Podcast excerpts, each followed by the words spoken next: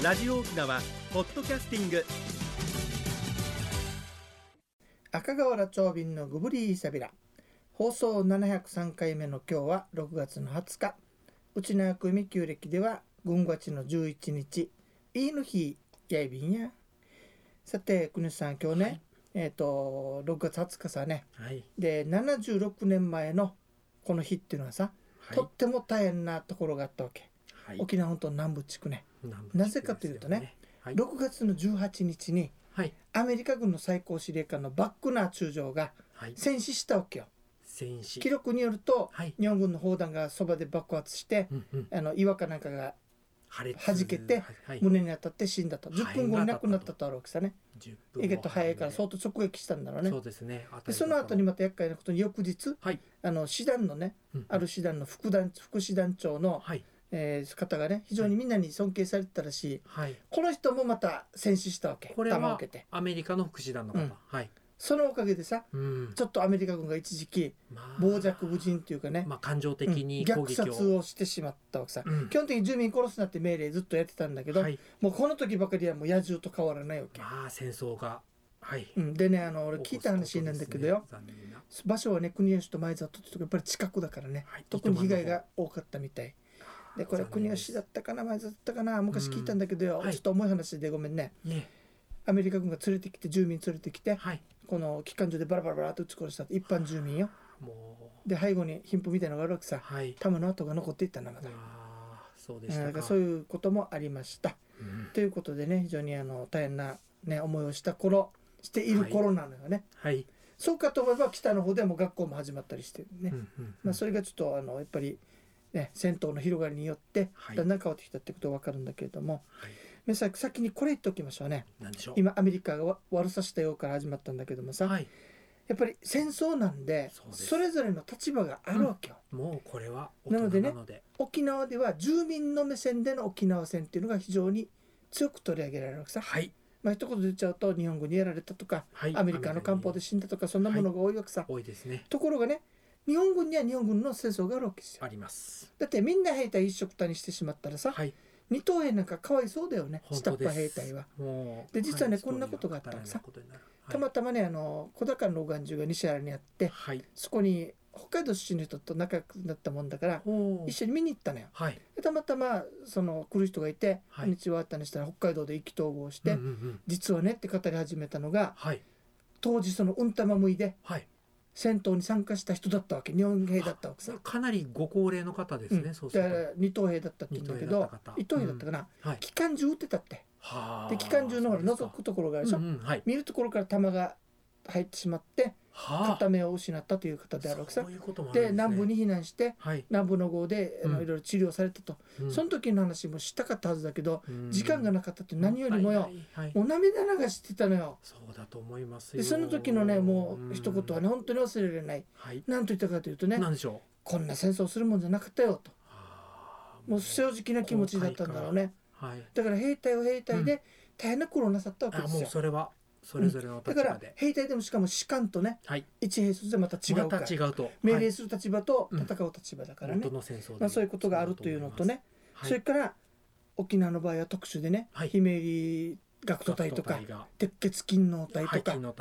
この人たちはねうん。法律に基づいてはい。行けと言われたわけじゃ実はないんです。そうですよね、あのこれたちがこうやって戦ったことが分かってはい。その後にうん。兵役の範囲を伸ばしたんですよ実は。そうでしたね。だから実は法律に基づいていない動員だったということもあるわけね。はい。だから学徒隊は学徒隊の沖縄戦。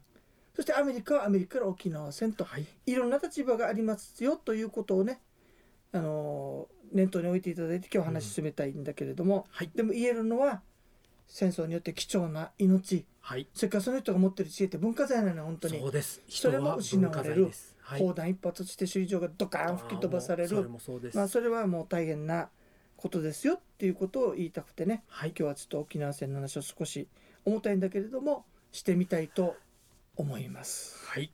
ところでね、クリスさん、あのね、昨日はね、オンラインツアーだったんだけれども、また今度空手会館でね、うんうん。ついに、この間は試しだったんだけれども、はい。オンラインセミナーをやります。はい。ただね、あの、明日からの募集を始めるんでちょっと軽くコマーシャルだけやっておきましょうね。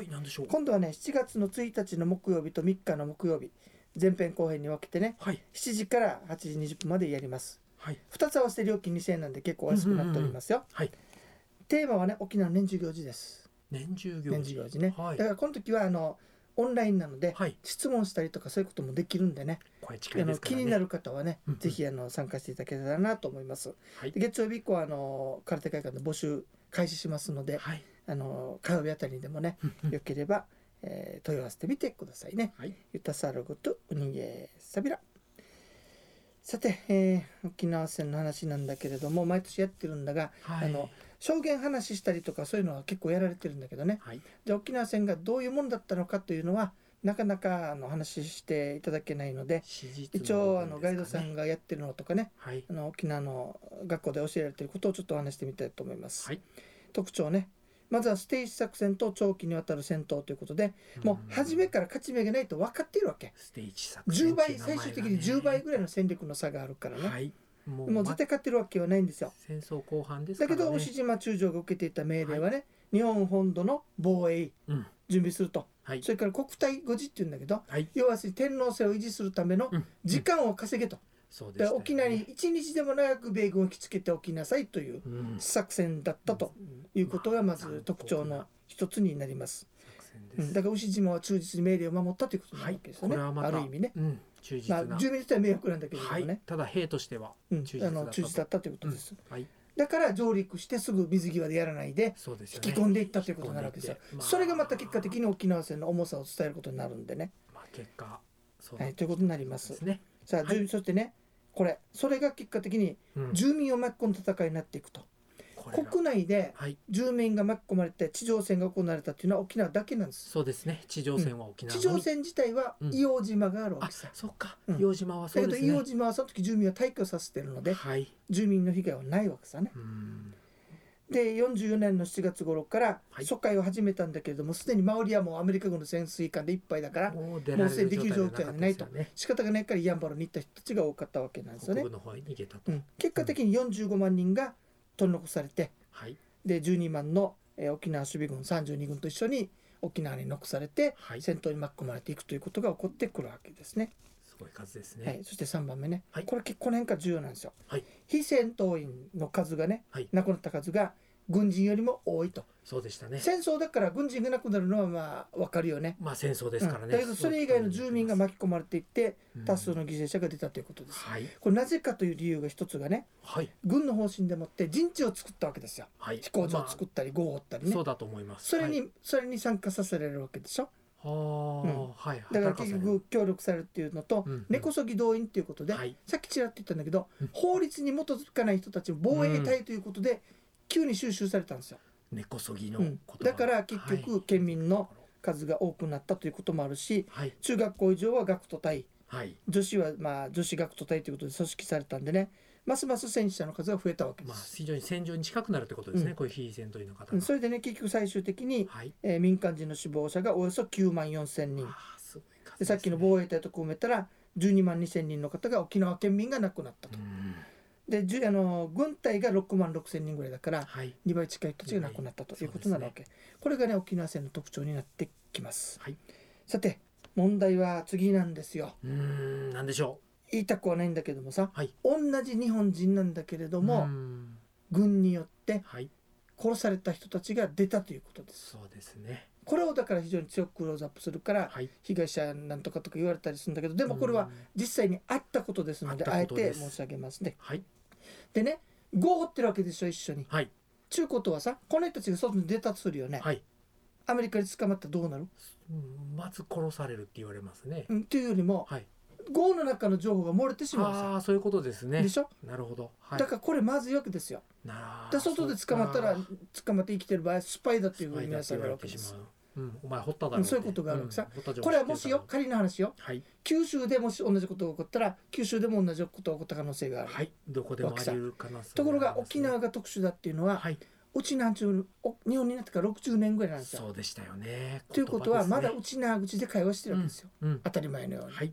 県外から来た兵隊は分からないわからからないから。お前スパイだろってことになるわけはい。現に命令が出てるんですはい方言で会話したものははい。スパイとみなして処分してくださいと。ね。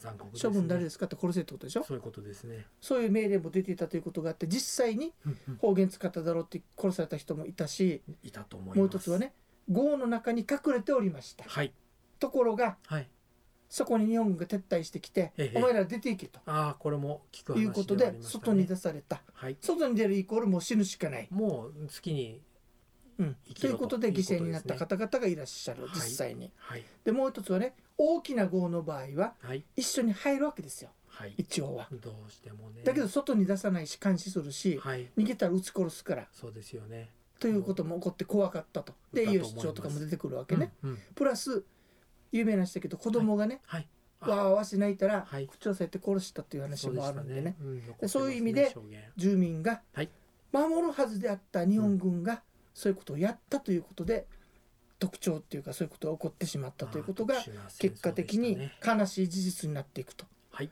だからこそ日本軍に対してね不信感も生まれるということも出てくるわけですね。致し方ないもちろん全員がでそうだったわけじゃないですよ。はい。というのはねお前たちはもうどこに行くんかとあっち行ったら米軍いるぞあそこに逃げると教えてはい。待て待てと。はい。もうどうせ自分たちは死にに行く身だからはい。これ持っていけっつって食べ物あげたという人もいらっしゃるしうん。そうですよね。あのもう教育だわけ。はい死に死ぬのは当たり前と思ってる中で死ぬなと言った人もいるんです実際に。だからだから言うように10杯人から揚げでねはい。やるのはダメですよっていうのはそういうことがあります。はい。はい。でこの4つがね、はい。えー沖縄戦の特徴となっておりますがうん。国さん、はい。インターネットの時代でしょ？はい。便利よね。いろいろ調ポンポンポンべられますすぐ調べられるよね、はい。でもね気はい。をつけた方がいいです、そうです取捨選択はい。これは大事です。これは大事です。うん。こはいの時代はネットないわけよ。はい。だけど何があったかというと、うん。教育です。鬼畜米英鬼畜省うん。アメリカ人に捕まっねたら、はい。男は戦車で引っ殺されて、はい。女性は強姦されるとかはい。教えられていたわけよ。そういうふうな教え方でだったと思います。会ったこともないからわからないでしょ。はい。で一番黒人が怖かったって失礼かもしれないけどはい。初めて見るからうん。怖かったって。はい。でしょ。出て行ききれないわけですよ。そうですね。してそして豪から出ないので爆撃投げられて死んだとかいうのもあるわけさ。何が言いたいかというと、はい。情報ですね。情報。情報。あのねはい。読谷の下国釜というところがあるわけさ。はい。で1キロ離れたところにちびちり釜というのがあるわけ、はいちびちりがまあちびちり釜は出てくるそういった情報がない。アメリカに関する情報がないから教えられた通りだからはい。攻めてきた時にもうみんなで死のうっつってうん。集団死するわけですよ。そうですよね。ところが下国釜はうんうん。ハワイ帰りのうちなんちがいたわけ。ああそうでしたか。ちゅうことは英語も喋れるしはい。アメリカ人がそんなことをしないっていうのは分かるわけ。わかるんですよね。大うん。正確な正しい情報を持っていたわけですよ。ハワイから来たんうん。だその情報。ために出ていこうややつって助かってるわけ全員。うんこれは情報なんです情報。やっぱ情報取ってだ。からね情報の取捨選択っていうのはうん。非常に大切だなっていうことがこれで分かるわけなんですよね。うんうん。まあこんな風にねあの沖縄戦がまあ76年前行われてはい。たくさんの方が亡くなったということでねはい。今日は少し重たいんだけれどもうん。沖縄戦についてお話をしてみました。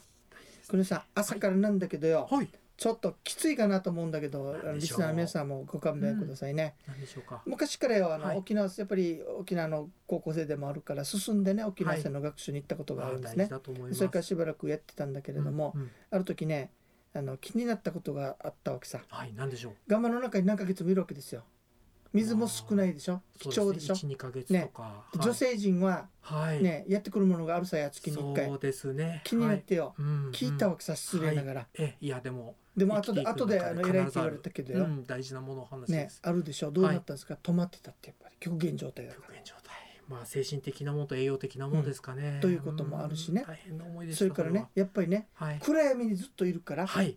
精神状態がおかしくなるわけ。不安定になったと思います。うん。はい。というのもあるわけさ、うん。実はねはい。あのー何年も前かなあのある先生の提案でね、はい。今修学旅行に使われているあのアブチラガマっていうところがあるでしょ。はい糸数号ね。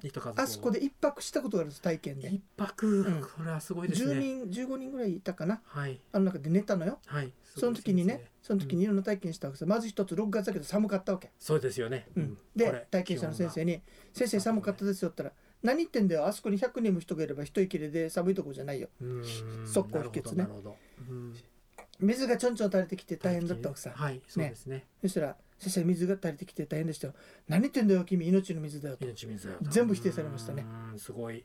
うん、それで実はねそこで分かったことはねはい。あのいろんな目で見なきゃいけないよっていうのは、はい。糸数号っていうのは、うん。あの住民にとってはね、はい。命がなくなった号じゃなくて助けた号なんです。そうなんですね。救いがあった号なんうん。あそですね、こにこもったことによって、うん。命が救われてるわけですよ。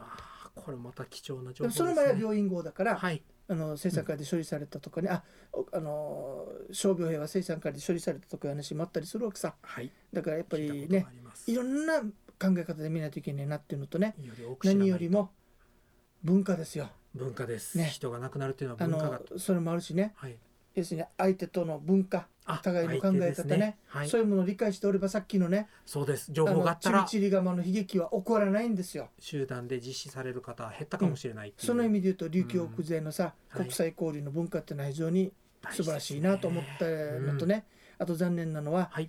沖縄のいろんな知識を持っていたはい。先輩方がはい。この知識とともにいなくなったわけでしょ？ね。もう永遠に文化がなくなってしまったのと一緒だろうけさ、はい。まあ、そんなことを考えるととても大変だなと。思いうことで、まあ、6月したいですね。23日を前にしてねはい。少しあのお話をしてみました。はい。ね大事なお話だはい。ったと思あいます、のいろんな体験したわけさ本当高校生の時にあの一人でよ今だからバラすけどようんうん。ガマの中に一人で入っていってからああ骨があるってびっくりしたこともあるね。まあでも、うん、大事な体験ですねお恐ろしいやつそであるな一れ応な。いはえいえいえとんでもない。これが でその時は生活延長戦後20年ぐらいだからさ、はい。まだあったのよ実を言うと。あの生活の延長だった証拠ですからね、で弾痕とかもたくさん弾の跡もあったからさ、はい。非常にその体験ではないんだけどしはい。周りにその戦死者っていうのは海軍の,、うん。あのおじさんだけなんだけどはい。でもやっぱりそういう思いっていうのがすごいい。あるわけさ。はい。というわけでね、はい。えーそしてそのガマの中から出てきた時にねはい。言われた硫化があるわけさな。なんでしょえっとねえーっとなんだっけ？大丈夫なんだけどちょっと待ってすぐすぐ思いですからね、はい。ガマの中出てきて初めて太陽がんだみたいなさ。うはい。うん。へえそうでしたか。とっても嬉しいっていう硫化があったんですよ。だあのちょっと思いが強すぎて忘れてしまったんだけどそういう硫化もありました。はい。というわけで皆さん平和の世の中をね喜んで、ね、今コロナという大切なも大変なものがあるんだけれどもはい。命大切にして頑張っていきましょうね。本はい、ウフモニ長瓶でございました。はい。ゴブリーサビタン。えー、沖縄戦の慰霊の日を前にして、えー長話してしまいましたけれども、うん。26月23日に関してもさ、はい。総司令官が自決した日であって本当に戦争が終わったのかっていうのはいろんな考え方もあるらしいからね。この区切り方難しいですちょっとそれだけ少し加えてね、はい。えーもう今日は締めにしたいと思いますが、はい。えー7月の1日と3日にまたオンラインセミナー今度は皆さんが興味のありそうな年中行事の話しますの年でね。次行事です。はい。はい。であの明日ぐらいからちょうど、あ明日じゃない火曜日ぐらいから、はい。えー空手会館で申し込みできるようになりますからね。はい。よろしければ特にあの県外の方とかねなかなか参加できない方よろしくお願いいたします、はい。料金も2回で1000あ2000円になっておりますのでうん。リタサルごとおにげさびら、はい。えー番組のご案内や赤瓦長瓶と、メモリーの国吉アイビータン。はい、また来週までごぶりさびら。